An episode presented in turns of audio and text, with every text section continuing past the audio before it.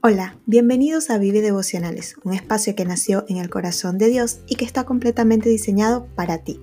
Soy Elena y te quiero invitar a que disfrutes de este nuevo episodio.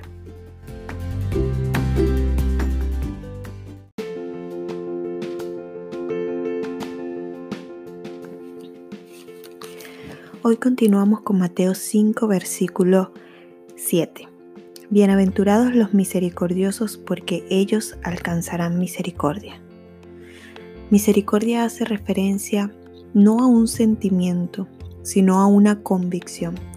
La convicción de que las cosas pueden ser diferentes. La convicción de que la gente se merece lo mejor de Dios. La convicción de que la gente puede encontrarse con la bondad de Dios. Eso es misericordia. Misericordia es entender que yo me he encontrado con la bondad de Dios y anhelar que los demás se puedan eh, encontrar con esa misma bondad. La misericordia deja a un lado todo egoísmo. E, en la misericordia no hay egoísmo. En la misericordia hay amor, hay compasión, esa compasión que, que, nos hace accionar, que nos lleva a hacer algo diferente, que nos lleva a actuar en el bienestar o a favor del bienestar de la otra persona. Eso es misericordia. Por eso es que Jesús dice, bienaventurados los misericordiosos, porque ellos hallarán misericordia. Y, y si bien estamos enfocándonos en las bienaventuranzas, eh, más importante que el premio o la recompensa que vamos a recibir es el cumplir y hacer la voluntad de Dios. Más importante que el beneficio y que, podamos recibir de parte de Dios es la satisfacción de saber que estamos haciendo la voluntad de Dios. Misericordia es amar, amar como Dios ama.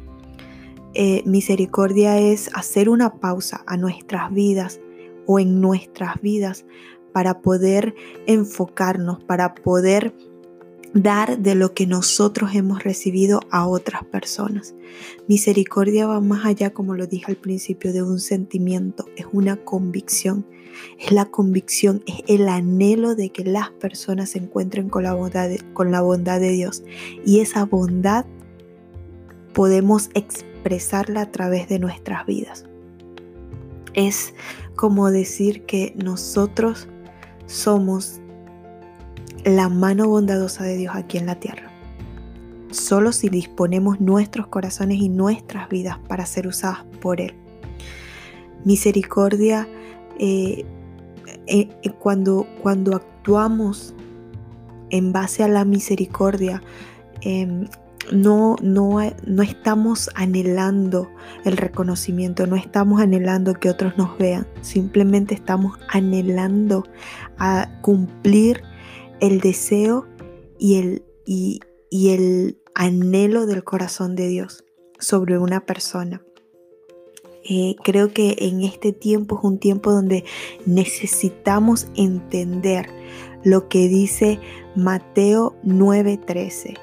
Id pues y aprended lo que significa misericordia quiero y no sacrificio, porque no he venido a llamar a justos, sino a pecadores al arrepentimiento. Nuestra tarea es amar a las personas a tal forma de poder llamarlas e invitarlas al arrepentimiento ese arrepentimiento que los lleva a un cambio de vida. Misericordia quiero y no sacrificios.